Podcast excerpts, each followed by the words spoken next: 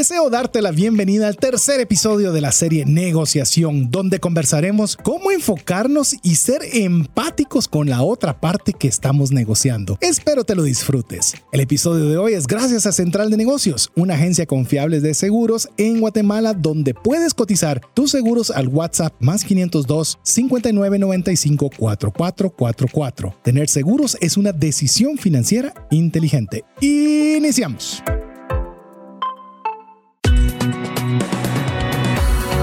Mirada va más allá de los límites naturales.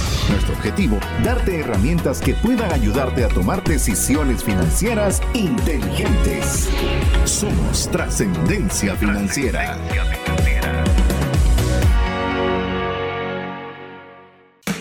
Soy César Tánchez y la mitad de las pestañas abiertas en mi computadora se relacionan de una forma directa o indirecta a viajes. Mi nombre es Mario López Alguero y me encanta molestar a César en los partidos de fútbol.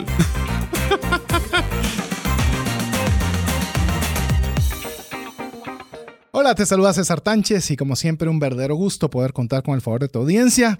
Eh, estamos muy contentos de poder tener la oportunidad de compartir consejos, conocimientos, herramientas que te ayuden a tomar buenas decisiones financieras para agradar a Dios con la buena gestión de los recursos que te faculta poder tener, para tener los recursos también para poder tener lo suficiente para las necesidades y gustos y deseos de tu familia, pero también tener más que suficiente para poder compartir con aquella mano amiga que tanto necesita una ayuda. Así que damos la cordial bienvenida a este espacio de trascendencia financiera donde esperamos te pases un momento espectacular, te la pases fenomenal, te diviertes, te relajes y a la vez puedas aprender. Son tres de los objetivos que nos proponemos en cada uno de los contenidos que hacemos con mi amigo y coanfitrión Mario López Alguero. Bienvenido, Mario. Muchísimas gracias, César. Muchísimas gracias a ustedes, amigos, donde estamos negociando su tiempo para poder darles buen contenido de buena calidad. Estamos siempre muy entusiasmados. Gracias a ustedes, amigos, por sus mensajes que nos envían al WhatsApp más 502 59 19 0542, los cuales nos llenan de energía, nos llenan de gasolina para seguir luchando, generando contenido y negociando el tiempo que le dedicamos a la radio que podríamos estar ubicando en otras cosas, pero sabemos que aquí, gracias a sus comentarios, damos valor. Así es, también te quiero contar, Mario, que recibimos una buena cantidad de mensajes, como lo mencionamos eh, en el episodio anterior, eh, pues tuvimos una afección por temas de COVID. Eh, en el cual pues obviamente todavía nuestra garganta estaba muy lastimada en el programa anterior. Todavía está algo lastimada, no crean que todavía... Esto creo que nos va a llevar tiempo, vos. sí, ya nos dijeron los médicos que tengamos un poco de paciencia, que si bien gracias a Dios no nos dio muy fuerte, sí nos dio prolongado, así que, así que le vamos a pedir otra semana más que nos tenga un poquito de paciencia con el tema de la voz. Esperamos que nos, nos aguante durante todo el programa y si escucha alguna tos por ahí es que todavía andamos ligeramente afectados en esa línea, pero muy pronto para salir. Así que agradecemos cada uno de los mensajes que usted nos envió y esperamos el día de hoy eh, poderle también compartir buen contenido. Estamos, Mario, en el tercer episodio de la serie Negociación. En esta oportunidad vamos a hablar sobre la otra parte. Es decir, hoy vamos a, enfocarnos en la contraparte en el momento de una negociación y si nos da chance vamos a hablar un poco del tema de la importancia de la comunicación. Así que son dos temas que van a estar sumamente emocionantes, pero yo sé que a vos siempre te gusta dar un, breve refresco del programa anterior, así que te deseo para que los amigos que recién están escuchando ahora pues sepan un poquito de lo que conversamos en el programa anterior. Bueno, vamos a hablar de los dos episodios. En el primer episodio estábamos hablando de por qué es que tenemos que negociar, qué significa la negociación. Cuando negociamos, hablamos de que negociamos con temas de monetarios, a veces con temas de salario, compra de bienes, tareas, actividades y que uno de los factores más importantes que tenemos en negociación es nuestro tiempo la importancia de por qué negociar. Y este es uno de los que platicamos que me gustó, los mayores pecados en la negociación. Eso fue el primero de los episodios. El episodio anterior hablamos específicamente de los dos grandes tipos de negociadores que existen, el distributivo y el integrador. Y porque el distributivo, aunque busca posiblemente el ganar-perder, nosotros sabiendo que la otra persona es así, podemos nosotros planificar una estrategia para obtener lo que nosotros buscamos. Cómo identificar cada una de estas características y, más importante, cómo poder ser efectivo y confidente a la hora de negociar. Así es, si usted se los perdió, pero le gustaría escucharlos, es más, le animaría que tome una hoja de papel y un lápiz para poder sacar sus propios apuntes, es que usted puede escuchar el podcast, así que usted puede recibirlo directamente en su teléfono si usted es parte de la comunidad de trascendencia financiera y la forma de ser parte es muy fácil, solo nos escribe un mensaje al WhatsApp más 502 59 19 05 42 y guarda ese número dentro de sus contactos. En el momento de hacerlo, pues va a estar recibiendo información de nuestra parte que incluye enviarle el podcast semanal, enviarle una breve infografía del tema tratado y cualquier actividad que nosotros de alguna forma estemos involucrados que a usted le gustaría poder participar. Así que ya le recordamos, más 502 59 19 05 42.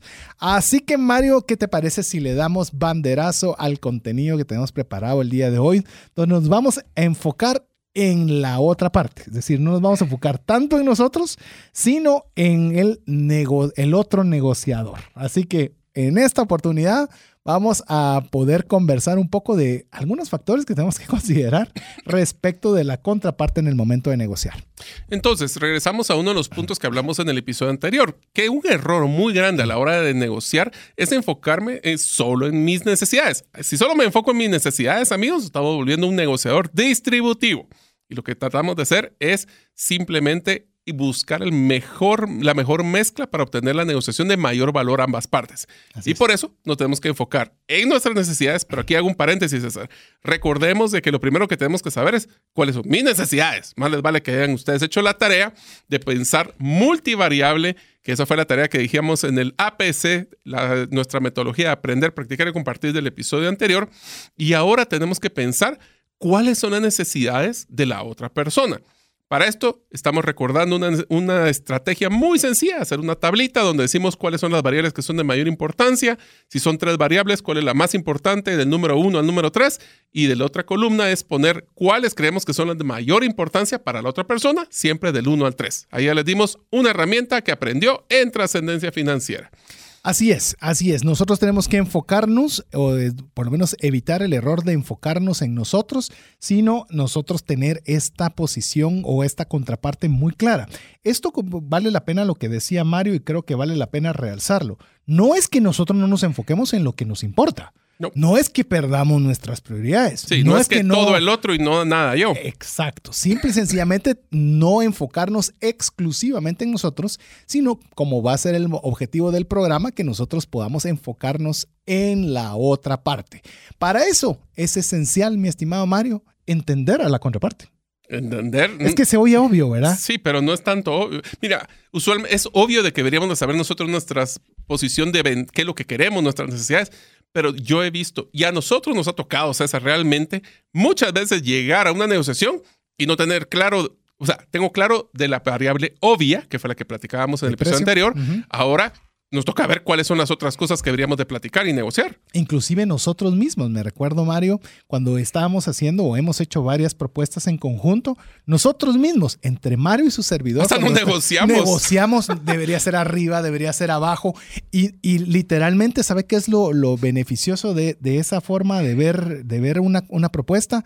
Es que lo que queremos es que se dé el acuerdo. Entonces tratamos de construir sobre las perspectivas de ambos cuál sería la mejor propuesta para colocar. Y esa es una negociación. Sí, pero yo te voy a hacer una pequeña interioridad cuando hacemos esto con César. A mí me da risa porque nos ponemos tanto en los zapatos del otro que paramos negociando mucho, más nosotros mismos que lo que usualmente la contraparte nos negocia. Podemos sabernos muchas más variables que las que posiblemente otra persona está evaluando. Esto que gran, gran ventaja nos da. Primero que somos una, es una propuesta de mayor valor también nos ponemos a pensar, de nuevo, no solo en la univariabilidad, sino que la multivariabilidad, o si se me atrás la lengua, eh, pero eso nos ayuda a poder ver de una forma multidimensional las, las variables que tenemos que negociar. En pocas palabras, no solo es el precio. Tenemos que ver qué más se tiene que negociar. Así es. Entonces, para poder nosotros entender a la contraparte, vamos a ver algunos de los factores que deben darse para que esto se facilite, el, poder entender o tener esa empatía. Mire, yo he visto que las personas más empáticas es increíble cómo se abren las puertas y cómo, entre comillas, consiguen todo lo que quieren porque son capaces de ponerse en los pies de la otra persona y eso es una virtud que todos deberíamos poder cultivar. De que todos deberíamos, a veces cuando por ejemplo nos habla nuestro cónyuge y respondemos inmediatamente, pues ya sea por, por efecto, por reacción, por lo que sea, y hay veces que lo que nosotros tenemos que ser empático, ¿por qué es que quiere esto? ¿Por qué, reacciona, ¿Por qué reacciona como reaccionó? Esa palabra es increíble. Porque dijo lo que dijo. Exactamente. En vez de pensar. ¿En qué momento lo dijo? Sí, pero para que te das cuenta, ya vamos a llegar al tema de escucha activa, pero te das cuenta de que a veces lo que estamos pensando es, en vez de vivir el momento y de estar diciendo, este pues me está hablando mal o estoy pensando de que me está tratando de ver la cara, estamos tratando de entender a la otra persona, estamos tratando de comprender, de escuchar y no solo oír a la persona. Empatía. Empatía. Inclusive te diría que antes de la empatía tenemos que hablar de comunicación. Tenemos que construir confianza a través de la comunicación. Y la confianza tiene varios pasos para poder nosotros tener eh, o establecer confianza, porque a veces conoces a las personas y a veces no las conoces. ¿Cómo construimos confianza? Y te diría que la mayoría de las veces no conocemos a la persona del otro lado. Ah, la enorme mayoría. Entonces, ¿cómo construís confianza de una forma rápida? Un desconocido. Con un desconocido, pues yo te diría que tenemos que varios puntos de cómo evitar esas amenazas para no construir confianza con alguien que no conocemos. A ver, te tiro la primera. Falta de comunicación o el mismo lenguaje. Es decir, no nos comunicamos bien o estamos hablando en una forma diferente a las personas. Le voy a poner un, ejemplo tal vez que se me ocurra muy rápido. No es lo mismo que usted se siente en una negociación, voy a hablar una persona de 40 años, que se siente en la mesa con una persona de 60 o que se siente en la mesa con una persona de 20.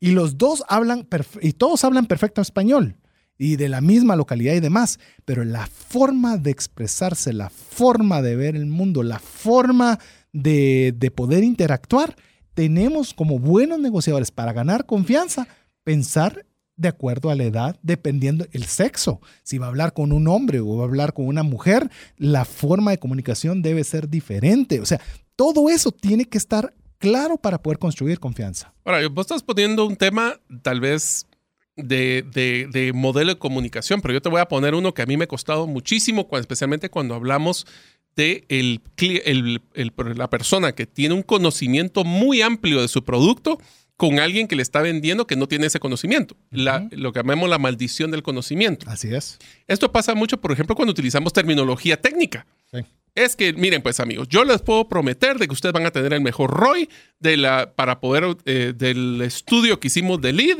para poder entender el CPA. para llevártelas también a veces de inteligente en la negociación. Por querer quedar bien, quedas peor. Inclusive te digo, ¿qué tal parecería para el dueño de la empresa que vos le vas a hablar sobre una solución de blockchain para su empresa? Él quizás no quiere ni saber qué es blockchain, pero le vas a decir es una forma en la que no le van a poder alterar ninguno de los datos, donde se va a economizar tal cantidad de plata y donde usted tiene una perfecta reportería en el momento que usted desee.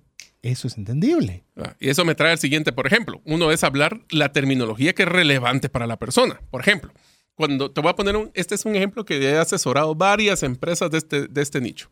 Temas de cuando, por ejemplo, son, temas de software. Entonces, imaginemos un software de manejo o un, un, sistema para manejar planilla. ¿Con quién le vendería yo un sistema para vender planilla? El de recursos humanos, seguramente, ¿no? A varios. Imaginemos que primero con... Pero ¿quién es el que toma la decisión de comprar eso? Posiblemente el financiero o el gerente general. Entonces, ¿qué es lo que pasa? Si yo llego con el, con el de recursos humanos y le digo, mira, este sistema lo que te va a ayudar es bajar la rotación, mejorar los, índices de, cultura organizacional, vas a poder tener un mejor eh, efectividad en selección y reclutamiento, para él le vas a estar hablando en su idioma. ¿Qué pasa si yo llego y le digo lo exactamente el mismo al financiero? Te voy a bajar la inducción, te voy a bajar te va a mejorar el clima. Eh, me perdiste hace ratos. Entonces, ¿qué pasa si yo adecuo mi conversación a la terminología que es relevante a la otra persona? y al financiero le digo, mira, aquí es muy sencillo. Te bajo los costos, te mejoro el retorno, perdes menos dinero y el retorno de la inversión de este software es en 18 meses. Ah, ok. Estás hablándome de mis términos. Así es. Entonces, en una negociación, un error que se comete que no genera confianza es cuando nos queremos, por quedar, por querer impresionar, tiramos números y datos que no necesariamente son relevantes. O lenguaje.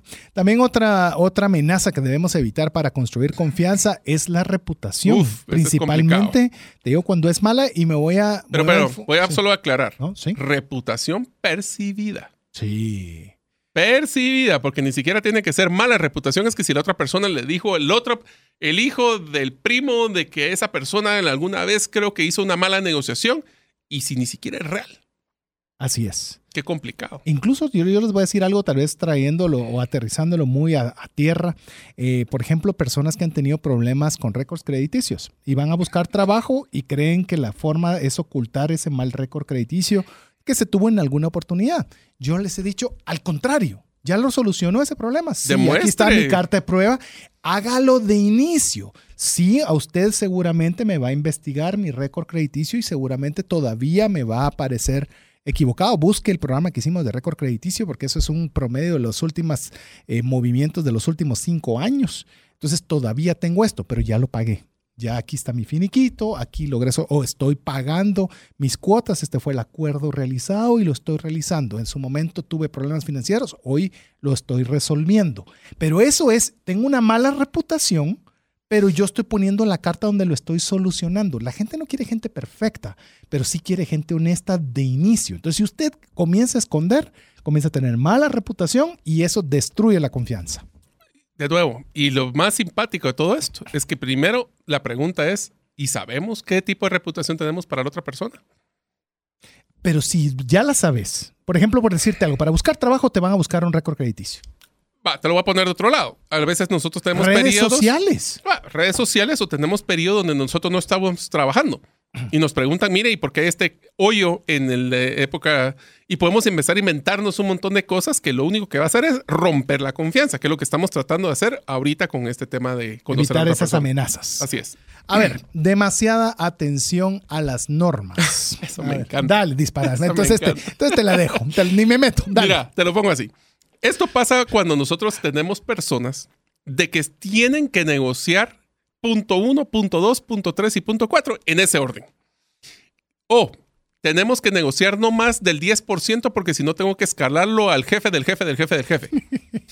Cuando nosotros tenemos un modelo, acuérdate que crear confianza es crear relaciones para llegar a mejores negociaciones. Pero cuando tenemos normas tan rígidas, procedimientos, protocolos, y te lo voy a poner tan sencillo.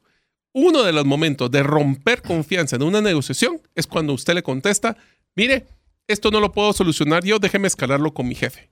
Si usted no tenía el empoderamiento para poder negociar conmigo, ¿para qué lo mandaron?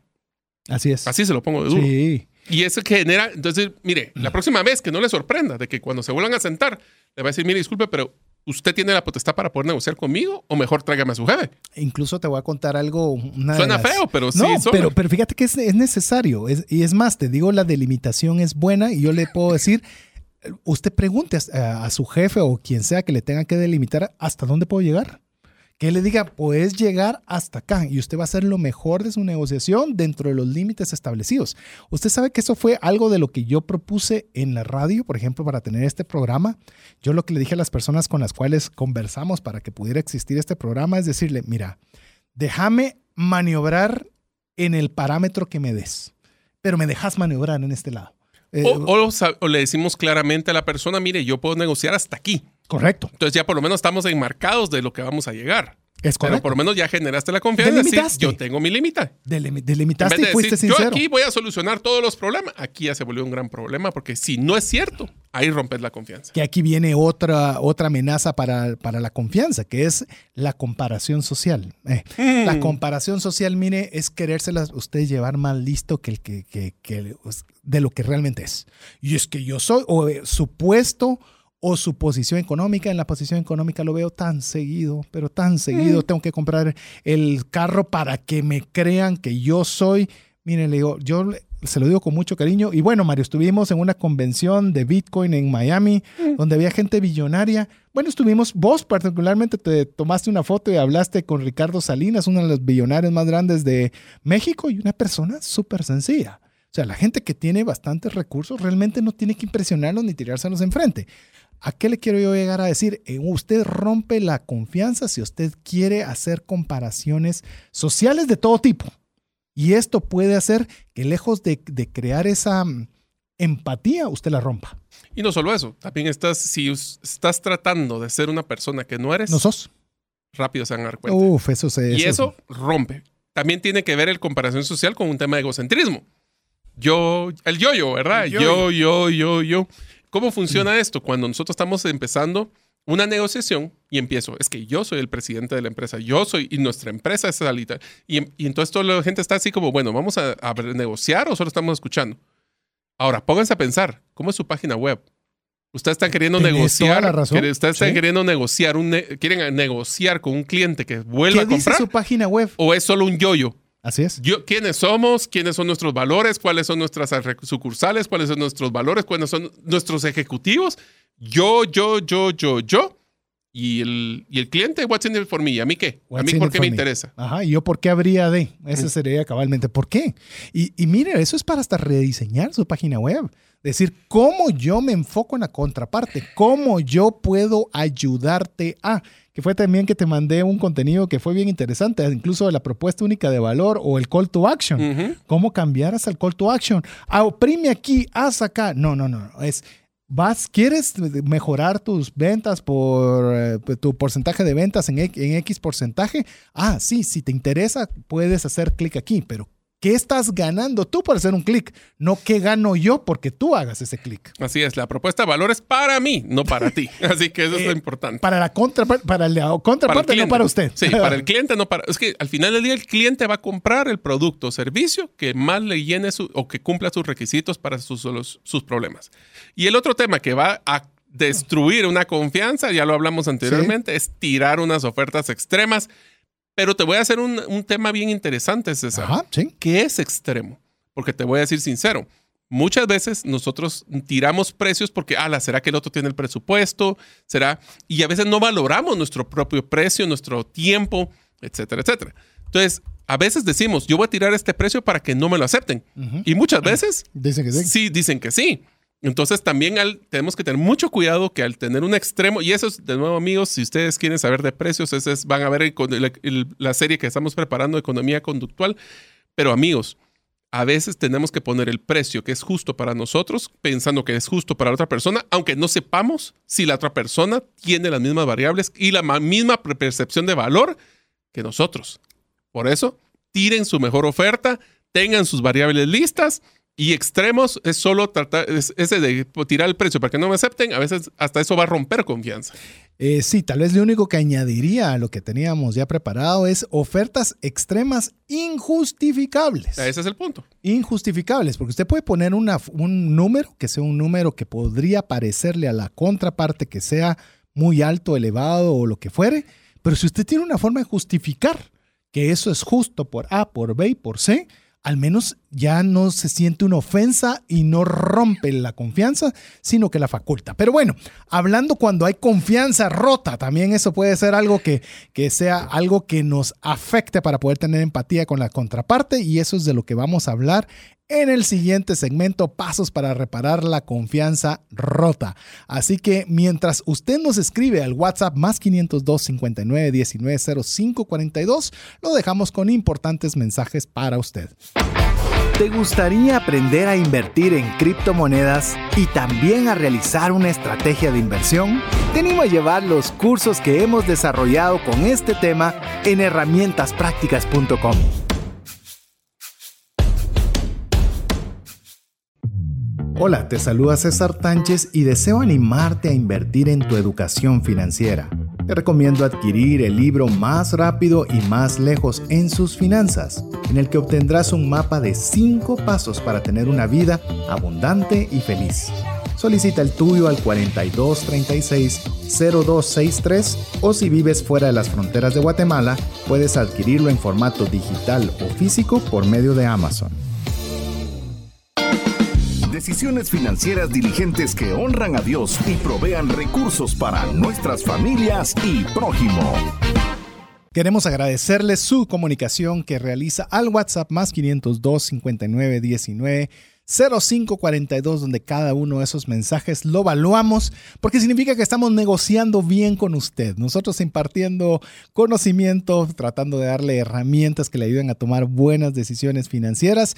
Y usted nos está dando a cambio esa, ese tiempo que usted dedica en escribirnos a través de ese medio. Así que por cada uno de los mensajes los agradecemos y sabemos que aunque sea con tiempo, pero nos tomamos... Eh, el tiempo, valga la redundancia, de poder leer cada uno de ellos. Así que estamos ya en este segundo segmento donde estamos hablando o estamos compartiendo sobre la otra parte, la contraparte, cómo es de necesario tener esa esa empatía en la cual necesitamos algunos elementos para poder lograr entender a la contraparte, que es la construcción de la confianza y también vamos a conversar ahora sobre pasos para poder, dentro de la construcción de confianza, pueden haber situaciones que hayan provocado que la confianza se haya roto. Eso se puede dar múltiples veces, incluso dentro de una negociación. No lo tome como la confianza del cónyuge con su pareja. No, en la misma negociación pueden haber situaciones que hayan hecho que la confianza mermara y para ello tenemos algunas recomendaciones para que usted pueda reparar esa confianza. Así es, o sea que como es un tema de dos personas, puede ser que se malinterpreten en algún momento diferentes conversaciones o puntos de vista. Así que para poder reparar la confianza que ya está rota, vamos a darles varias recomendaciones. La primera, reúnanse en persona de inmediato. Ahora, reunirse en persona no es mandar un correo, no es un WhatsApp, es en cara a cara. ¿Por qué es tan importante el cara a cara? Porque entonces nosotros podemos, eh, primero, ver las expresiones físicas de la otra persona. Y segundo, demostrar que nos interesa poder solventar este problema, porque si, si, estamos llegando ahí es porque nos interesa. Entonces, cualquiera de estas dos es uno de los puntos importantes para reunirse de inmediato. Si lo dejan pasar, peor se pone. Y creo que ese es un buen comentario. Hay un interés. O sea, si usted es quien promueve porque aquí sí es importante quién promueve esa comunicación. Es decir, ah, voy a esperar que el otro venga conmigo. Si le interesa que venga. Si le interesa que venga, cabalmente. Pero si nosotros, que recuérdense que esto de que es suave con las personas, duro con los problemas. Entonces, nosotros tenemos que ser suaves con las personas. Si hay algo en lo que nosotros pensamos que la confianza hubo algo en lo cual no cuadró, imagínense que no está negociando solo con una persona, sino está negociando una, un equipo. Están eh, distintas personas eh, con distintos intereses negociando y usted siente que hubo algo particular con una de estas personas, pues vale la pena acercarse y decirle, mira, veo algo que de alguna forma no quiero interpretarlo mal, pero no quiero suponer, en el que siento que, estás con desconfianza sobre punto A, punto B. Eh, espero no haberme equivocado, quiero aclararte esa B o C, pero promover nosotros para que obviamente esa confianza no se salga de la mesa. Así es, eso es importante porque hablamos de todo lo que implica no obtener confianza. Otro es, y este es uno que me gusta utilizar mucho a mí, te voy a contar César, es reafirmen por qué nos, esta relación es importante, por qué valoran la relación. Y si cometemos un error, disculpamos, hay que disculparse con sinceridad. ¿Esto qué significa? Estamos poniéndole valor a esa relación sobre cualquier malentendido que pudiera haber hay una frase, incluso proverbio bíblico, en el cual dice que cuando nosotros queremos apagar un fuego no le echamos más combustible. Es decir, el fuego se combate con agua. Y a veces nosotros, sí, me dijo, entonces yo le digo, y entonces no me dejé, y comenzamos mm. nosotros a ponernos en una situación muy tensa. Entonces recordemos que lo importante es el trato, lo importante va a requerir confianza, por lo cual necesitamos una buena relación. Y si dijimos algo que, óigame bien, no que usted haya hecho mal, que se haya percibido mal, vale la pena la disculpa. Por lo menos con el fin de un buen trato, vale la pena la disculpa. A ver, otra. Ahora, perdón, solo un punto importante. Para eso requiere humildad. Ah, sí, por supuesto. O sea, el hecho de que si a veces nos equivocamos, pero por ese ego, ese orgullo, ese yo, yo, yo, yo, yo, yo. no lo queremos hacer, eso lo que estamos haciendo es valorando más nuestra, nuestra cara, nuestra reputación, que lo que es la negociación y la relación para poder llegar a esa negociación. Inclusive te digo hasta de una forma que ni siquiera es inteligente, porque destruyes más la reputación así. Decir, este tipo es un egocéntrico, él es un subido que se cree la, la gran cosa. Y eso no es buena reputación a tener. Así es. Es una persona, la verdad que es una persona sencilla, una persona humilde, habla mejor reputación eso que la que en teoría queremos cuidar. No, y te va a generar esa, esa, esa confianza que es la que estamos buscando. Porque también, el, el- el- y hablábamos también, te recuerdas en- anteriormente, César, de que uno de los errores que cometemos a la negociación es no darle tiempo al proceso. Bueno, una de las formas para poder reparar una, una confianza rota es dejar que el otro respire, darle su tiempo y reconocer su perspectiva para saber desde qué punto estaba hablando él. Eh, esto me sucede mucho con mi hija pequeña. Ella tiene un carácter, es un carácter que admiro, la verdad, y creo que le va a ir muy bien en la vida. Tiene un carácter para conquistar el mundo, pero también es bien difícil el que pueda aprender a controlarlo. Y usualmente cuando se molesta, comienza a literalmente a no escuchar, a no escuchar y a Se bloquea. Se bloquea. Y a veces ya no- nos hemos dado cuenta que la mejor forma es, mira, ¿sabes qué? Molestate, andate a tu cuarto, a tu esquina. y ya cuando le bajaron los humos, ya comienza literalmente a comprender, a dejar que las ideas entren. Entonces, creo que esa- actitud la tenemos, que es una actitud de una niña pequeña, pero la utilizamos todos en alguna ocasión en- en el tema de, de, de una negociación, donde no damos chance de que la otra persona tenga la oportunidad de poder respirar y de, de- poder nosotros realmente escuchar y, y tratar de comprender su perspectiva. Así es, eso también le va a dar tiempo a la otra persona para poder bajarle el factor que hablamos en el episodio anterior, que eran las emociones. Puede ser que estemos muy molestos, frustrados, entonces le da tiempo. Una de las cosas que tenemos que hacer para poder reparar esa confianza también es evitar ponerse a la defensiva. Si yo siempre me pongo a la defensiva y lo que estoy, en vez de escucharnos, estás pensando más cómo me vas a refutar o cómo me vas a contradecir, estamos, estam- estamos complicados. Y para eso lo podemos hacer con una estrategia muy sencilla pidamos y compartamos información aclaratoria de por qué se está pasando las cosas. El contexto de las situaciones le da el poder para que la otra persona lo logre entender a uno. Es más, eh, recientemente escuché sobre temas de comunicación. Uno, pues, habían, estaban entrevistando a una persona que ha entrevistado muchas personas. Ajá. Y él les dice que una de las cosas que él podía sugerir, y obviamente es un gran desafío para todos los que de alguna forma estamos en comunicación, en el que él decía, mire, no tenga, eh, cuando está hablando con una persona, está pensando qué va a decir y cómo le voy a contestar y qué le debería poner. En vez de ponerle atención. Relájese, escúchelo y de lo que escucha usted puede preguntar. Y a veces así estamos en una negociación. A ver, me va a decir, me va a pedir un descuento. Estoy seguro que ahora me va a... Y tenemos tal defensiva que no permitimos, como dirían los gringos, una frase que es chill. O sea, relájese, tranquilícese, no se ponga a la defensiva. Y si hay algo que vale la pena aclarar, se aclara. Así es, o sea, es, es- es importante porque si no, después de nosotros, yo pensé y eh, yo supuse y ahí ya se volvió un tema súper, súper complicado. Así es. Otro puede ser concentrémonos en la resolución del problema en función de sus necesidades. Yo aquí voy a complementar un tema que es bien interesante. Cuando están negociando y llegan a un punto de bloqueo, yo sí les recomiendo constantemente que recuerden por qué están ahí. Es buen es punto. bien importante que se recuerde por qué están ahí, porque a veces nos desviamos. Estamos hablando que queremos negociar una venta de una empresa y cuando estamos, estamos peleando por el tema de indicadores financieros. Recordemos que nos tiene. ¿Por qué es importante eso? Porque cuando vemos hay más cosas que nos unen en una negociación que las que nos separan.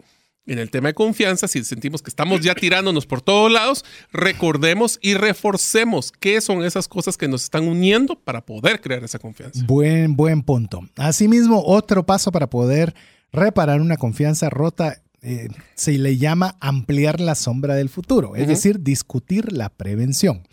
Esto es algo bien importante y es algo que creo, que creo yo que podría, debería ser una dinámica más común. Siempre poner anticipadamente cuáles son aquellas circunstancias en las que vale la pena un alto o una aclaratoria. Porque hay cosas que nosotros solo simplemente... Pero sí, ¿sabes qué es el problema, César? Muchas veces nosotros nos da miedo preguntar y nos da mucho miedo aclarar. Sí, ¿Por qué? Porque pensamos de que eso demostrará debilidad de nuestra parte. así es. Y eso tenemos que tener cuidado. Aquí no hay malas preguntas, solo las preguntas que no se hacen y que pueden pasar factura. Aquí sí funciona el dicho que dice lo que no sabes, sí te cuesta valor. Y si te cuesta. Incluso por eso esta práctica o sugerencia que le quiere decir es facúltelo de entrada, preventivo. Es decir, miren, aquí se vale todo tipo de preguntas. Dos, si la situación se pone muy tensa, paramos. Es decir, a dejar la normativa para que todos nos sintamos cómodos de poder participar, de poder parar, Que eso de genera poder confianza, ¿va? levantar. Sí, porque todos estamos claros de cómo proceder ante circunstancias que pueden ser tensas y que posiblemente hayan contribuido a romper una confianza inicial. Así que estas, eh, imagínense, solo es una de las partes cuando estamos hablando de, de algunos elementos esenciales para entender la contraparte. Hay otros más que si querés eh, tenemos otros tres más. ¿Qué te parece si ver, vamos con lo siguiente? Uno de estos tiene que ver con lo de las preguntas y las aclaratorias, y es evitar malos entendidos que son innecesarios. Desde, y vamos a hablar de cómo los lenguajes también, ya en los próximos, en la- no sé si en, en este segmento, pero si no en los próximos, sobre cómo evitar lenguaje que lo único que hace es enojar a las personas. Y vamos a, te voy a dar un ejemplo y Dale. después lo vamos a discutir, pero por ejemplo, es que usted nos está poniendo mis zapatos. Usted debería aceptar esta oferta si es buena para usted. O sea, ese tipo de, malentendidos, y usted que sabe lo que yo sé, usted que sabe lo que yo quiero. Entonces, ese lenguaje ya lo vamos a ver próximamente, pero evitemos malos entendidos ine- y lo peor, innecesarios. Otra cosa que es interesante es evitar temas de comunicación o cosas que no están en, no meter variables que no estaban en la agenda o cosas que generan esos entendidos Sí, tenés razón. o meter variables a último Sorpresas. momento. Sorpresas. Evitar sorpresas y malentendidos. Te diría que ese sería el complemento de este tema. Y Ot- malos entendidos, sí, totalmente. Incluso, incluso valdría la pena eh, decir también la pregunta ¿por qué? O sea, ¿por qué? Este, este, ¿Por qué debería hacer yo esto? Porque así como vos lo dijiste, eh, sí, es que esta propuesta deberías, deberías tomarla porque es buena para vos. ¿Por qué es buena para mí? ¿Y por qué usted está suponiendo eso? Que Sí, pero ponete, va, no estás, no estás, no estás peleando, ¿ah? pero sí, te explicaba Mario por qué es buena para mí. Sí, eso es- si tenés confianza te lo van a permitir. Si no, simplemente se van a enojar y se quedan callados. Es correcto. Eso es no lo te lo van a decir. Pero en este caso que estamos procurando cómo tener empatía, Ujú. podemos nosotros preguntar, eh, que hacer, hacer, evitar esos malos entendidos y como lo dijo Mario, énfasis en innecesarios. Hay malos entendidos siempre. Mire, cuando usted Son dos diga, personas, ¿verdad? Eh, mire, yo le digo Bitcoin, unos piensan eso es malísimo y otros piensan que es buenísimo. La palabra sigue siendo la misma. Y usted menciona oro, menciona hasta dinero y unos piensan que es bueno, otros piensan que es malo. En el tema de la negociación, lo que tenemos nosotros es que apartar los malos entendidos innecesarios y dejarlos claros, por lo menos los puntos focales. Porque pueden haber algunos puntos que son irrelevantes de momento, pero lo que es focal y prioritario, dejarlo lo más claro posible. eso nos va a ayudar a que evitemos estas discusiones Tener esa empatía innecesarias. con la contraparte. No, y sentarnos en lo que estamos sentados, pues, o sea, a veces nos gusta eh, ponernos a hablar también. Eso es otra cosa que pasa mucho en las negociaciones y que ni siquiera lo tenemos en el contenido. Que a veces nos vamos tanto por la relación que nos pasa el tiempo y cuando sentimos no terminamos de negociar todos los puntos que teníamos que hacer. Es que volvemos a lo mismo. Solo te quedaste en suave con la persona, pero no fuiste duro con el, con la pro- con el problema. Y no terminamos. Entonces, eh, tienen que ir combinados. Tenemos que ser sumamente empáticos con la otra parte, pero siendo muy, muy concisos en el acuerdo que nosotros queremos llegar. Porque cuando nosotros también queremos tener empatía, también tenemos que conocer las fortalezas y las debilidades de la contraparte. Con el no ejemplo para de los. hacerlo pedazos. Sí, pero para comprender por dónde vienen las cosas. Exactamente. Es, es decir, él, pues, si no compra mi producto, se va a quedar en una posición en muy, muy des- en una desventaja muy grande con su competencia. Esa es una desventaja. Y eso conocerle en la negociación es bueno, pero es bueno para que nosotros seamos la solución de, ese, de esa debilidad que puede tener como persona, como país, como organización. Así es, o sea que es como decimos, un arma, o sea, un cuchillo o un martillo puede ser un arma o puede ser algo para construir. El hecho de conocer las fortalezas y debilidades es para complementar e integrar y saber, y empatía, básicamente es conocer la empatía. Porque al final del día, si te das cuenta, existen confianzas, estamos evitando este problema de conflicto, nos va a permitir encontrar soluciones que tal vez ni siquiera las habíamos pensado. Seamos creativos, pensemos en multivariable y pensemos qué cosas tal vez podríamos solucionar que no están sobre la mesa. Así es. Siempre recuérdese, como lo hemos estado mencionando durante toda la serie, es importante pensar de que usted logre lo que quisiera lograr, pero no necesariamente de la forma que usted había pensado originalmente. Tenemos que tener la cabeza lo suficientemente amplia como para permitirnos ese grado de flexibilidad para poder tener esa empatía con la otra parte, con la contra o la contraparte. Ahora bien, ¿qué te parece si conversamos un poco, Mario, de partir de la base de lo que la contraparte desea. O sea, hay ciertas cosas que la otra parte que está negociando quiere. De una o de otra forma. Ya va a logramos identificarlo. Cualquiera de las siguientes cosas que vamos a mencionar. Te dejo la primera. Una de las cosas que la otra parte va a desear es respeto. Respeto intelectual y respeto físico. ¿Esto qué significa? Nosotros podemos actuar, o se puede actuar irracionalmente, aunque tengan un buen trato si se sienten humillados. Así es. Entonces, el ataque puede ser un ataque de las palabras o puede ser de la forma en que interactúo con la persona. Así es. En el caso del respeto con lo que mencionaba Mario, el trato puede ser fantástico, pero si actuamos de forma irrespetuosa, peyorativa, humillante hacia la otra parte, Se acabó. se puede acabar perfectamente la negociación porque no le dimos el respeto a la otra persona cuando lo necesitaban. Y eso es algo que es bien, bien importante que nosotros lo tengamos en cuenta, porque a veces nosotros pensamos, no, pero yo no soy un irrespetuoso. Hay veces que con ciertas actitudes, con ciertos gestos, con ciertos números, nosotros estamos faltándole el respeto. Bueno, presentando una oferta extrema puede ser una falta de respeto para las personas. No, incluso yéndole a su ego y decirle que acaso no lo puedes pagar, pues tan, tan mal estás de dinero. Ahí se pone dura, Que, ¿eh? Mira, yo lo he escuchado un montón de veces que es una forma de técnica de venta agresiva para que la otra persona diga, ah, pues yo, sí- pues yo sí puedo, ¿por qué me decís que no puedes? Pero mire, no llegue a eso, de ¿verdad? No llegue a eso. Es una forma que yo le recomendaría que no vale la pena de, de tocar ese punto. Así que el respeto es una de esas partes cruciales a mantener si usted quiere tener una buena empatía con la otra parte. Sí, porque si no, de- le voy a ser sincero, si las personas se sientan atacadas, difícilmente van a llegar a un punto. ¿Y qué tal el siguiente? Este es uno que es súper común en negociaciones de ventas. El juego del ultimátum. sí. ¿Eso qué significa? Es que una persona eh, le pone una fecha límite, un tiempo límite, un monto límite y lo tiene que contestar en tal tiempo. Si no, se acaba la negociación. Ese es un juego de ultimátum también, ¿no? Sí, y el ultimátum también es, eh, se ha demostrado que muchas veces la justicia financiera no existe. Ya vamos a platicar de esto porque tenemos un programa de economía conductual que se llama The Ultimatum Game, que es, por ejemplo, que yo le digo a usted, voy a adelantar ya programa de Ya una viste, serie, ya viste mira, que no soy el único. Va, rápido, para que no le pesque demasiado y espere a la serie. Eh, yo le digo a dos personas, mira, persona A, te doy 100, pero esos 100 tú los tienes que dividir con la otra persona, con la persona B. Pero la, la condición para darles el dinero es que la persona B esté de acuerdo con la forma con la cual vas a dividir esos 100. Ah, sí, esa distribución. Entonces, si la persona A dice, ah, pues yo le voy a dar 10 y yo me quedo con 90 porque total él entró sin nada y se va a llevar 10. Mm, Pero la otra persona va a sentir un sentido de injusticia y va a decir. Te estás aprovechando de mí quedándote con 90 cuando eso no es justo. Entonces, ninguno de los dos, ni vos ni yo nos llevamos nada. Entonces, a pesar de que es un buen trato, es porque la persona entró con cero, se llevaría 10. Pero, es que no se trata de lo que yo gano, es si es justo lo que se va a ganar por todos. Exactamente. Y de esa forma, a veces es como nosotros faltamos el respeto diciendo, pero si va a salir con 10, no tenía nada y ahora va a salir con 10.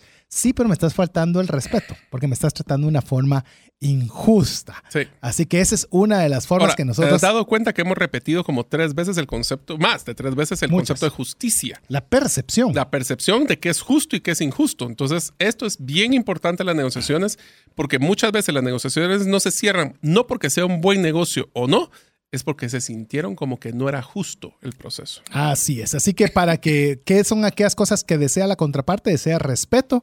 ¿Qué tal este? La otra parte quiere la oportunidad de ser escuchado. Así es. Hablamos mucho, escuchamos muy poco. Yo, el Eso primero. te demuestra con lo del distributivo, porque esa, esa estrategia hay que tenerle cuidado.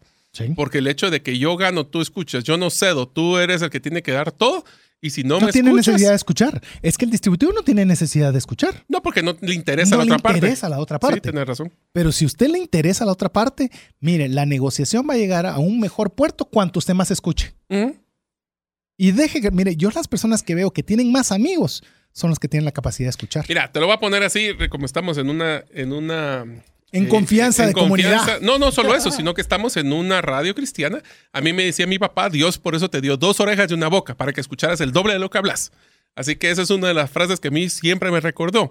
Y una de las cosas que yo te voy a ser sincero, una de lo que siempre quiere la otra persona es sentir que ha ganado, Así es. aunque sea algo, pero Sí. ha ganado algo. Y esa es una negociación que es muy común cuando estamos haciendo compras grandes. Ya saben que les vamos a hablar de la serie próximamente de las compras grandes, pero por lo menos quiero sentir que algo saqué. Y regresamos al episodio número uno. Y a veces es para la persona más importante el esfuerzo de la negociación de ceder y ganar que lo que fue el resultado final. Inclusive te digo con eso de, de que sienta que ha ganado algo, yo todavía te digo, hay que reforzarlo.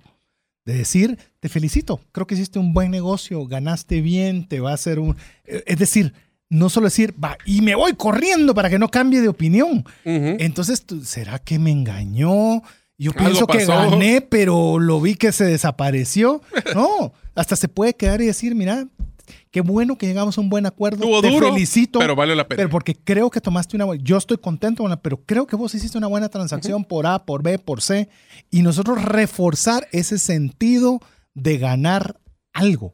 No solo que la persona lo perciba, sino que nosotros lo reforcemos todavía. Por lo menos obtuve esto. Eso es lo que debería ser una frase. Así es. Ahora, para poder realmente tener una buena negociación, como mencionamos, César, tenemos que practicar la empatía. Correcto. Pero para practicar la empatía es ponerse los zapatos del otro, pero no es así nomás. Hay tres temas cruciales. Cabal, ¿cuáles serían? ¿Qué le preocupa? ¿A qué le teme? ¿Y cómo va la situación? ¿Cómo ve? Perdón, ¿cómo, cómo ve la situación? Sí. Uy, sí. Son tres elementos. Si querés, te dejo ahí que los enalbores. O sea, si nosotros podemos entender qué es lo que le preocupa a la otra persona, nosotros vamos a poder solventar esas preocupaciones para mover la negociación. Si sabemos qué le tiene temor, vamos a tratar de atracarlo de entrada para que ese temor se minimice. No lo voy a quitar, pero se lo puede Suponete, minimizar. voy a poner la diferencia porque uno podría pensar qué le preocupa, qué, qué temor tiene. ¿Qué le preocupa es que yo quiero llegar a este trato porque va a ser bueno para mi negocio? ¿Qué le teme? A que no lo haga y se enoje mi jefe. Y, o que O mi que no cierre el negocio. Exacto. Entonces, esas son las cosas que nosotros debemos preguntarnos. ¿Qué pasaría si este negocio no se cierra? ¿Cómo afectaría a la otra persona? Le- eh, ¿qué, a qué, qué le preocupa? ¿A qué le teme temor? ¿Y cómo ve la situación? Así es, es una situación tensa, es una situación amigable. ¿Qué es lo que está viendo la otra persona? Es ponerse los anteojos. Lo que pasa es que es más fácil decirlo que cumplirlo, porque obviamente yo estoy viendo mi punto de vista, pero es parte del ejercicio, de las tareas que a nosotros nos gusta darles, el tener que pensar, y se lo voy a poner así, la próxima vez que estén negociando, esta es la tarea de hoy, la próxima vez que ustedes estén negociando, pónganse a pensar, si ustedes estuvieran en los zapatos de otra persona, ¿qué esperarían obtener de esta negociación? Así es. Y hay que recordar algo que lo vimos en el primer segmento y creo que es crucial para toda la, la- la serie. En la negociación, lo importante es la empatía, no la simpatía. O sea, no necesariamente voy a ser amigo de la persona Mm-mm. con la que estoy negociando. Más si ni lo conozco. pues. Exacto. Y quizás nunca voy a conocer nada más que la negociación. Pero eso no me limita a que yo deba ser empático. O sea, simpatía no es un prerequisito, la empatía sí lo es. Y para eso les vamos a recomendar una tabla especial para poder ver cuáles son las opciones que se están manejando. ¿Se recuerdan aquella tabla donde dijimos, bueno, cuáles son las variables que los poneres de 1 a, de uno a 10 o 3 o lo que sea la cantidad de, de prioridad para ti y después pensar cuáles serían las mismas prioridades para la otra persona? ¿Qué tal si en esta tabla también complementamos como cuál es la decisión que creo que debe tomar la otra parte?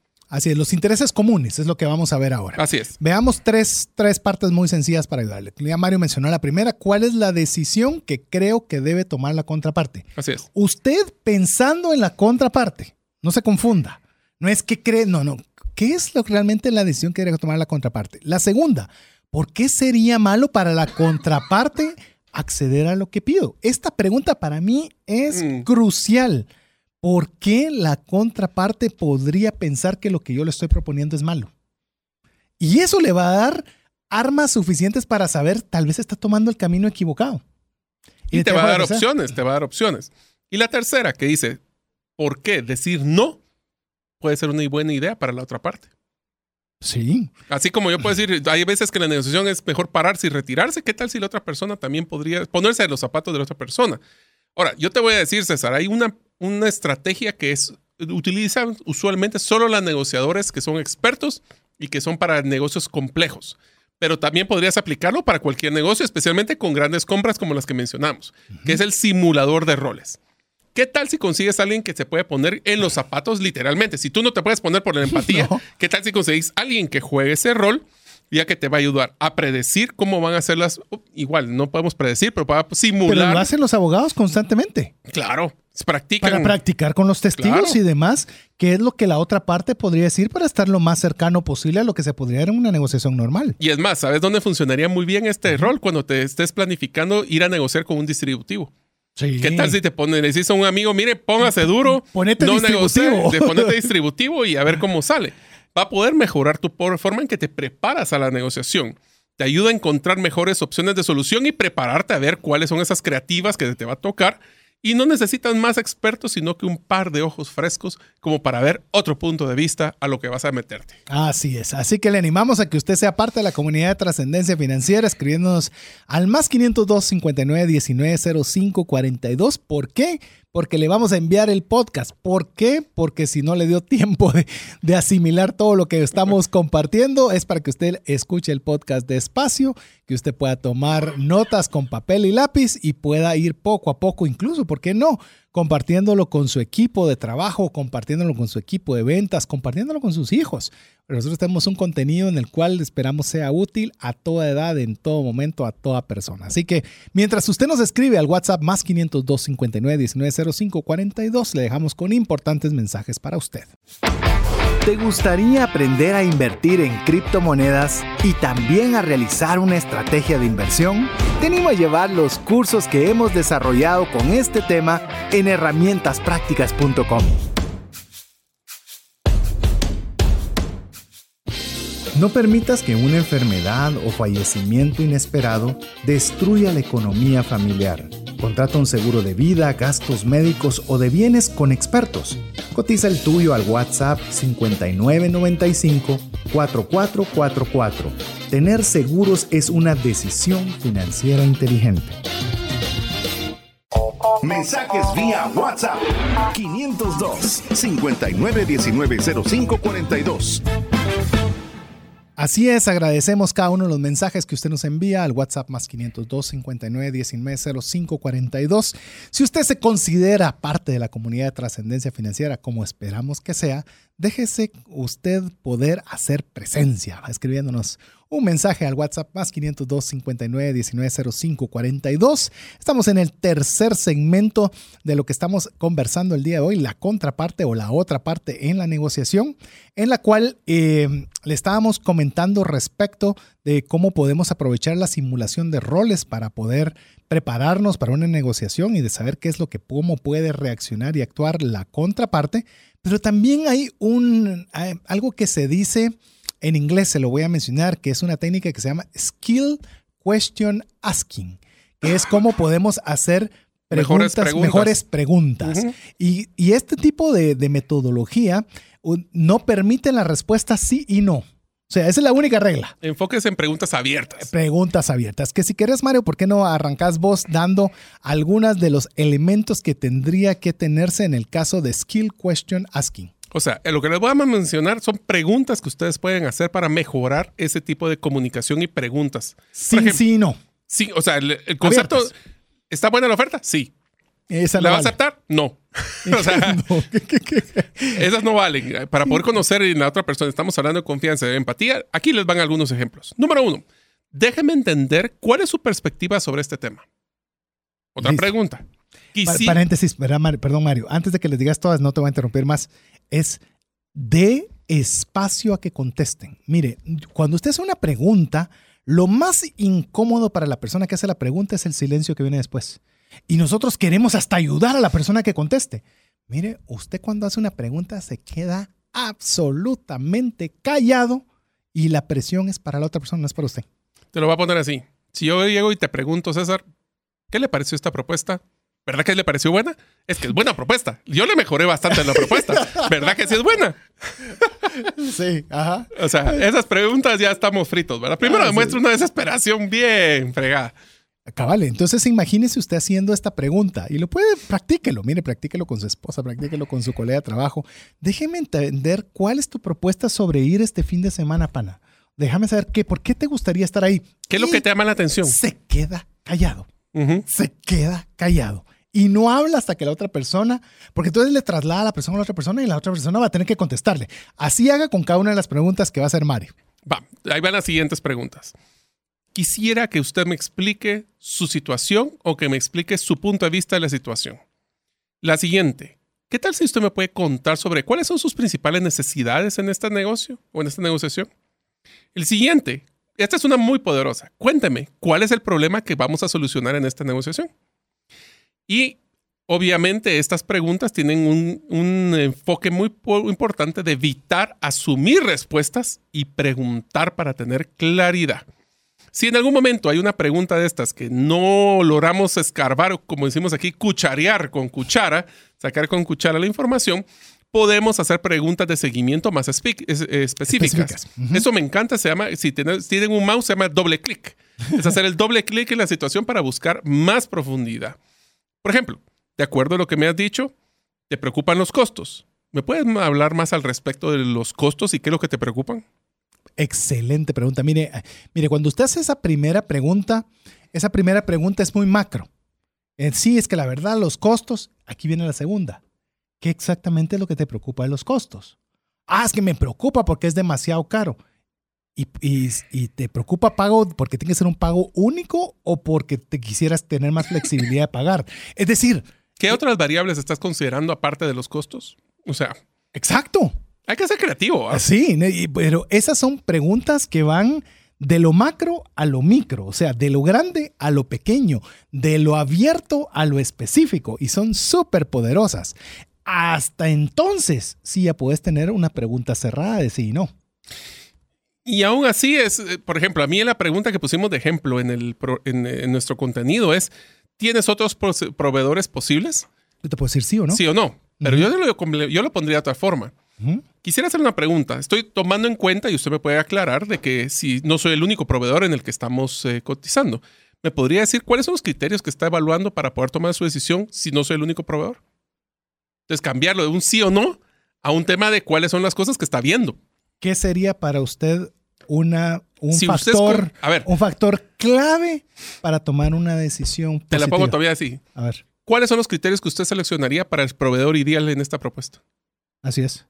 ¿Qué es algo que a usted realmente le facilitaría la vida en el momento de tomar esta propuesta? Imagínense. Solo ahí ya le dimos un montón de preguntas que... Y esas no estaban, esas no, No. estaban en el plan, esas, esas fueron automáticas en el momento, que apenas nos gustan a nosotros. Mire, este, esto lo vivimos constantemente, de estarnos haciendo este tipo de preguntas, porque entre más nos enfoquemos en la contraparte o en la otra parte, va a ser más fácil que haya una negociación. Ahora, Mario, ¿qué te parece si damos un siempre un giro cuando estamos hablando de la otra parte? Estamos hablando de que hay temas de comunicación. Cuando nosotros estamos interactuando con otra parte, estamos hablando. Entonces, ante esto, tenemos que tener la habilidad de poder escuchar activamente.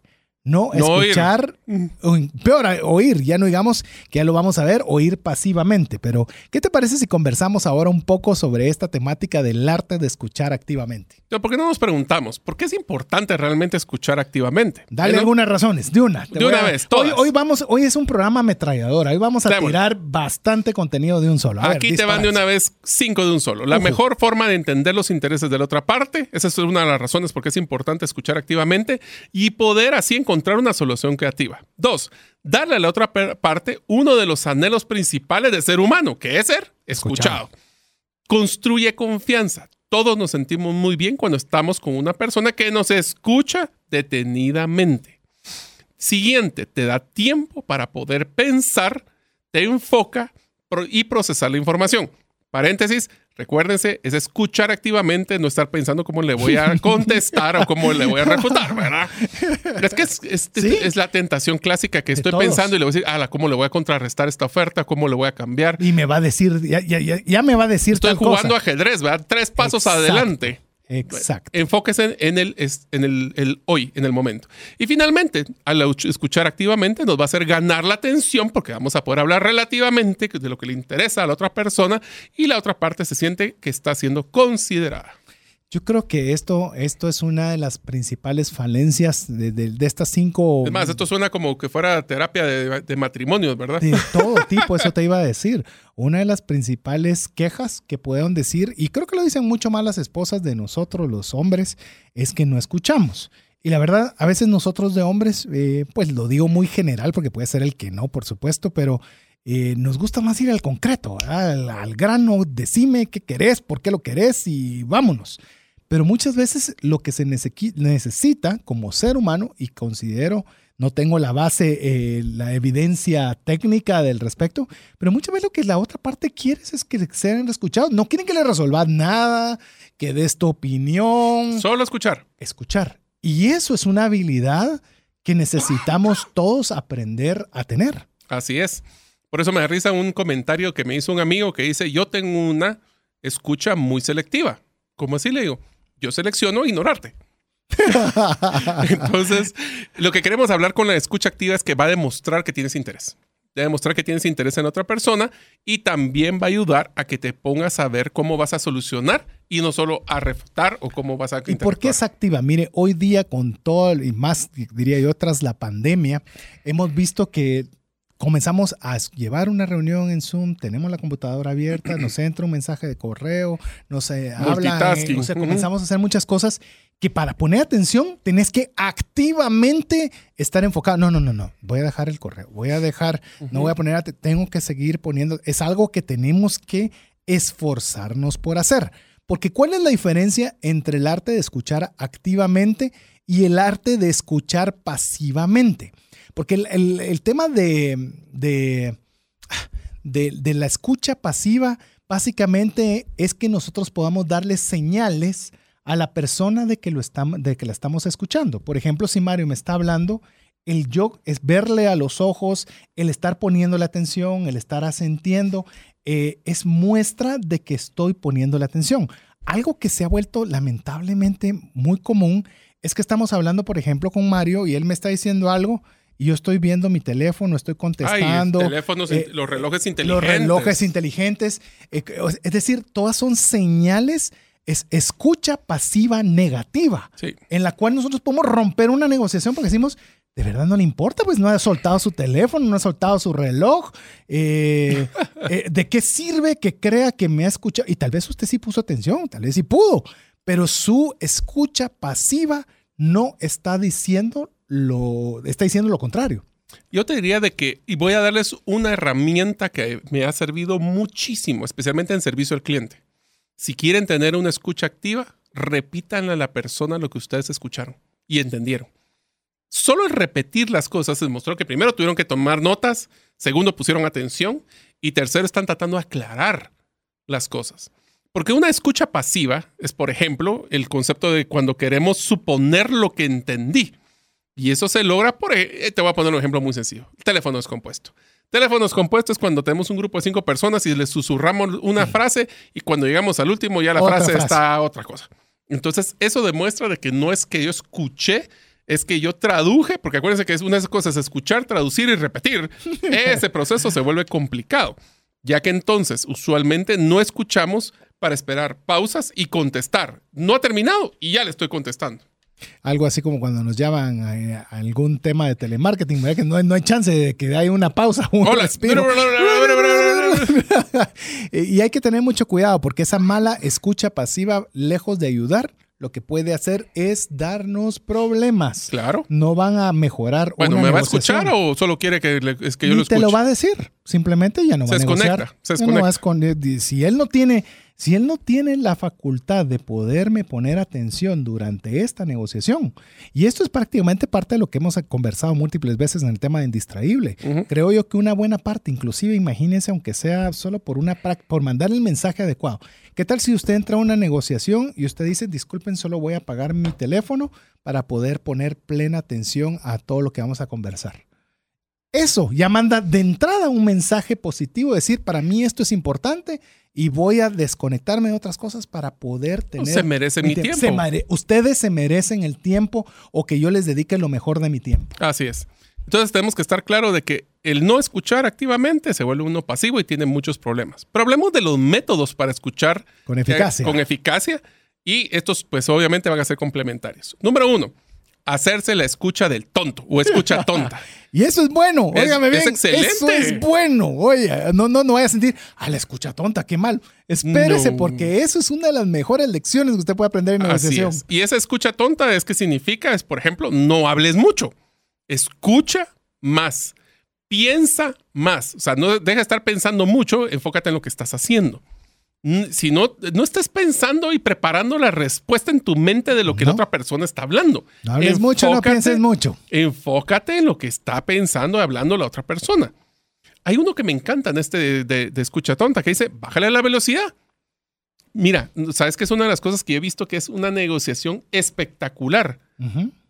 Utilizar el silencio como una estrategia. Por supuesto. Es increíble. O sea, una pausa bien hecha genera tensión que ayuda a que la persona piense o enfo- se enfoque en lo que la persona quiere decir. A veces por querer estar haciendo mucho, hacemos poco. Muchas veces la pregunta que se parece puede ser tonta y aunque suene tonta, puede ser muy poderosa. Yo utilizo mucho esto, por ejemplo, cuando son personas nuevas en una negociación y decirles, miren, disculpe mi ignorancia, pero quisiera aclarar algo. Ujú. Es ignorancia, es una herramienta fabulosa.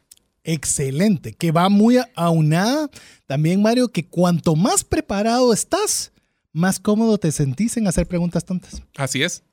Así es. Te sentís más cómodo, lejos. Mire, es que una cosa hay que diferenciar entre hacer un comentario tonto a tener una escucha tonta. Es decir, nosotros vamos a... Él no habla, no dice. Mire, yo... voy Pero las contar- pocas cosas que dice. Le voy ¡ja! a contar una historia. Esta historia la viví, para ver si se la cuento. En uno de mis mejores, mejores no, primeros trabajos que tuve, tuve estuve en un equipo de ventas en el cual pues habían N cosas y nos llevan a una nueva gerente de ventas. Esta nueva gerente de ventas nos dice yo estoy aquí para ayudarlos y quisiera que por favor me dijeran pues todas las falencias que ustedes han visto para ver cómo podemos mejorar. Y mire, puros ratoncitos comiendo queso en la trampa, ¿verdad? Comenzamos todos a despotricarnos, a decirnos que esto y lo otro, y que Conti, que la vida, y que la lluvia, y que de todo. Y mire, la persona que estaba, yo me puse a ver a la persona, la que era esta gerente de ventas, y solo escuchaba, asentía, escuchaba, asentía, con una cara de inocencia. Poco sabía yo que esta persona iba a agarrar todo esto para, para literalmente tenernos a menos tres a todos los que ahí estábamos teniendo. Dije yo, es uno de los mejores ejemplos de escucha tonta. Es más, no parecía ni inteligente la persona, pero obtuvo toda la data, obtuvo toda la información, todas las personalidades, absolutamente todo, que tenía todos los elementos para poder implementar lo que quería. Pero por lo menos se tomó el tiempo para poder escuchar. Es que eso se requiere inteligencia. Es que tener un dumb listening o una escucha tonta requiere inteligencia. Y más cuando estamos en una negociación difícil y, y así como que complicada, a veces el tener su tiempo para pensar y preguntar bien es una de las mejores situaciones. Ahora, otra de modelos es la escucha activa. Ya hablamos de cómo hacer escucha tonta. ¿Qué tal si ahora hablamos de escucha activa? A ver, vamos con lo primero de la escucha activa. Asumes que el todo que vamos a ver, asumes, Asumes que, que- no entendiste todo. Así es. Esa es una premisa. Doble clic, doble clic, doble clic. Pero lo que le quiero decir tal vez con el doble clic es que no asuma que lo entendió. Asuma que no lo entendió. Entonces cuando usted dice, ok, ¿será que lo entendí bien? ¿O hay algo que no? O sea, déjese el permiso de poder, que la idea de que no lo entendió todo es una posibilidad. Así Eso es. clave. Y es altamente probable que todo lo que la otra persona está pensando, usted no lo tenga. Así es, o por lo menos una buena parte. Así es. Y tal vez la parte que no entendiste o que asumiste entender es la clave para llegar al buen puerto de la negociación. Por eso tienes que confirmar y clarificar constantemente. Aquí viene lo que les mencioné antes. Parafraseen partes de lo que la otra persona ha dicho. ¿Entendí? ¿Será que esto es lo que yo entendí? Miren, es poderoso este tipo de estrategias, especialmente para evitar conflictos. Es más, le voy a decir, antes de que veamos el otro elemento, tenemos costumbre con Mario y hemos participado de varias eh, propuestas juntos, así que ya puedo decir que eso lo tenemos muy claro. Es que cuando estamos escuchando o estamos en la fase de negociación, efectivamente, tenemos papel y lápiz, lo que siempre les decimos. ¿Por qué razón? Porque queremos escuchar qué es lo que la otra persona está haciendo de una forma activa. Así, cuando llegamos al final de, la, de donde ya se dice, bueno, mándeme la propuesta y ta, ta, ta, solo quiero tener claro qué es lo que quedamos. A, B, C. Pero D, ¿cuál, cuál E. es la pregunta usual que siempre cerramos una conversación antes de hacer una propuesta? Solo queremos aclarar que lo que ustedes están buscando es ta, A, B, C. D, E. Y si no dice sí o no, fíjese que falta o no. O inclusive prioridades. Exacto. Pueden ser cinco cosas o tres cosas las que pidieron. Y solo quiero aclarar, en orden. Lo más importante para usted es punto A, 2 y 3. Ah, no, fíjese que el 2 es antes o el después. Y ahí entonces tiene claridad de lo que espera. Todo lo podemos ver con usted o ver otra persona involucrada. Lo mío es A, yo después comparto con Bacon. Ah, ok, entonces nos enfocamos en A. Pero volvemos, es que tenemos nosotros que hacer esa confirmación para suponer, para no suponer. Para no suponer. Para no suponer. Así a ver, es. otra, otra actividad que nosotros podemos hacer para una escucha activa es cuanto más apremiante es la situación, más necesidad tenemos que tener de tener escucha activa. Hay demasiado en juego. Cuanto más apremiante, más escuchamos activamente. Curioso, no es más nos movemos y nos tiramos. El caos provoca decisiones no favorables. Sí, solo sí. Tengo abierta la mente para escuchar. Porque cuando son situaciones apremiantes, a veces la gente se bloquea. Sí. Entonces, por eso es que es importante que en ese momento es ¿Y qué cuando te más- desbloquea? Escuchar a la otra persona. Por supuesto. Pero primero preguntar, creo yo, ¿verdad? Y Sí, después por supuesto. Ahora, te voy a dar la siguiente porque esa me viene con dedicatoria. Dice, la escucha activa es un estándar obligatorio para la comunicación, por ejemplo, en la industria de aviación y espacial. También, y esto lo puedo dar con fe, Ajá, del tema de médico y enfermeras. Por ejemplo, cuando mi hermano le dice bisturí, la enfermera le dice bisturí y le pasa el bisturí. ¿Por qué? Porque si uno dice bisturí y el otro escuchó pinzas, no sirve de nada y puede haber un factor de, de- de salud ahí. Entonces, el repetir constantemente, por eso es que cuando hablan de la torre con el avión y le dicen cuál es la pista, le repite la pista a la otra persona y la confirma, para que así no exista esa, esa, esa diferencia en percepción de lo que creí que me dijo. No, aquí se confirma lo que se dice.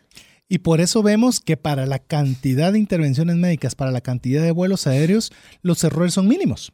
Son muy, o sea, por- porcentualmente son demasiado pequeños porque se han tomado este tipo de, de procedimientos para evitarlos. Así Así, es. que la escucha activa es obligado en ese, imagínense donde la vida está de por medio, cuánto más puede ser útil para una buena negociación. A ver, otra.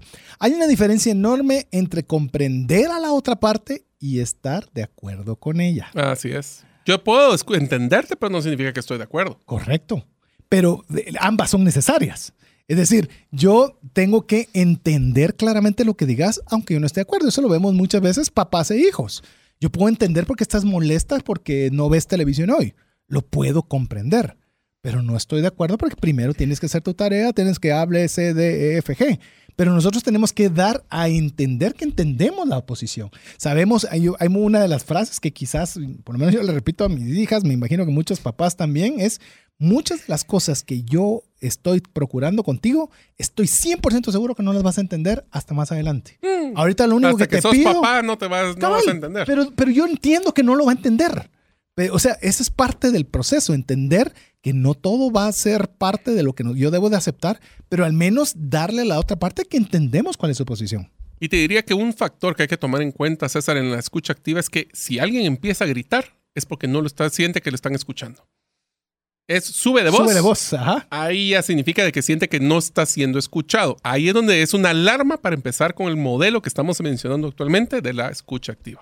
Y eso, fíjate que existe un, de acuerdo a, a un- a una persona que es de apellido Freeman, en el cual incluso utilizó esto de escucha activa a lo que le llamó una, un acuerdo que él tiene él con su esposa, a lo cual le llamó el Fair Fight Rule. Es decir, si me voy a pelear con mi esposa, tenemos que tener las reglas Y aquí está la parte de lo que él hizo un proceso y me pareció sumamente interesante, por lo cual se los comparto. Uno es el acuerdo de escuchar activamente, en el cual vamos a dar 30 segundos para poder dar el argumento o la molestia.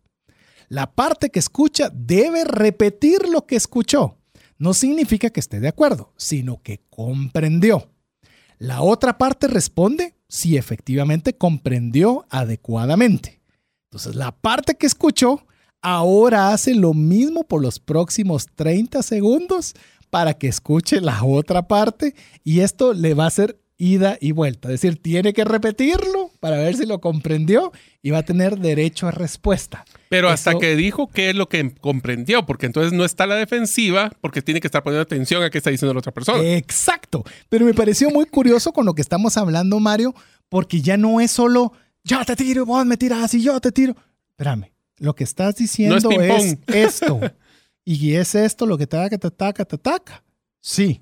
Ah, va. Entonces voy a decirte, yo lo que hice por A, por B, por C, porque. ah, No, no, no. Comprende. O sea, la mismo que fue un lado. Lo que pasa, otro. te voy a ser sincero, esta estrategia lo que va a hacer es de que los pone a pensar en la parte lógica y no la emocional. Y escuchar. Porque es que el escucha lo va a obligar a pensar, Así. en vez de estar solo reaccionando. Ya viste, el que escucha piensa. El que escucha piensa. Esa está bonita, ¿viste? Es que escucha activamente piensa. El que escucha activamente. Ahí está, bien, solo está frases bonita. somos, hombre. Me Me parece. parece. Me la, hasta la estoy anotando, está bueno. Hay unas cosas que son importantes en la escucha activa y es que hay bonitos o algunos con- conectores que se pueden utilizar como para poder evidenciar esa escucha activa. Por ejemplo, si César está platicando y yo le digo, ajá, mm, ah, ok, entiendo. ¿Me podrías decir un poco más para ver si comprendí? ¿Seguí? Su-. Ajá. que va a promover que la otra persona pues continúe hablando, que sienta que está siendo escuchada y que puede continuar.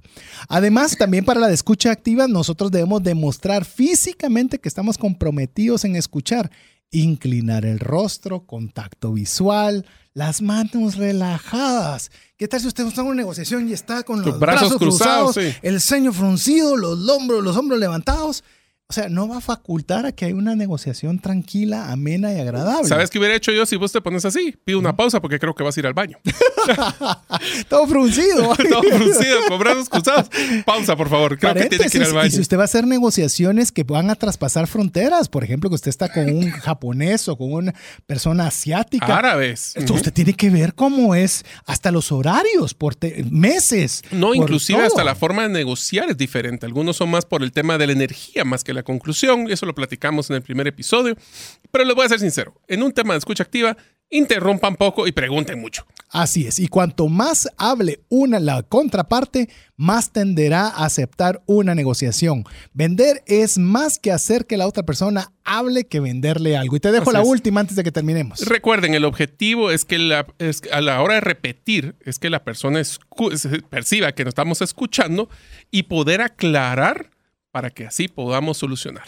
Así es, así que aunque usted no lo crea, llegamos al final del programa. Eh, Hemos hablado de muchísimo, siempre le decimos que escuche el podcast, pero este en particular va a tener que Ah, estarle y poniendo al próximo, pausa. espérate al próximo, porque en el próximo, César, solo para avanzarles y dejar emocionados a las personas, vamos a hablar de ciertos temas interesantísimos. ¿Cómo me preparo para negociar? ¿Cuál es el protocolo? Esta es la guía, como cada vez que vas a negociar, este es tu checklist de cosas que deberías de hacer. ¿Cómo hacer una propuesta inicial si quieres? ¿Y por qué deberías hacer la propuesta primero. inicial en primero? ¿Cómo conceder?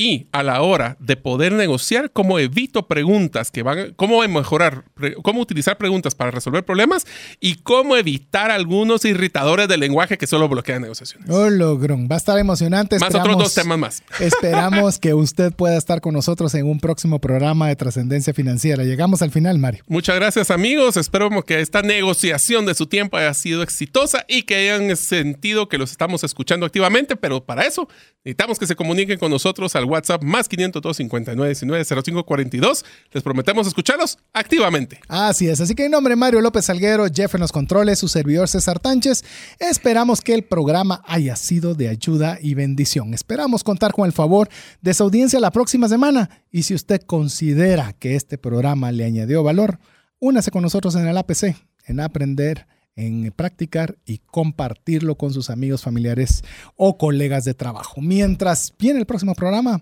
que Dios le bendiga. Por hoy, esto es todo. Esperamos contar con el favor de tu audiencia en un programa más de Trascendencia Financiera. Esta es una producción de iRadios Guatemala Centroamérica.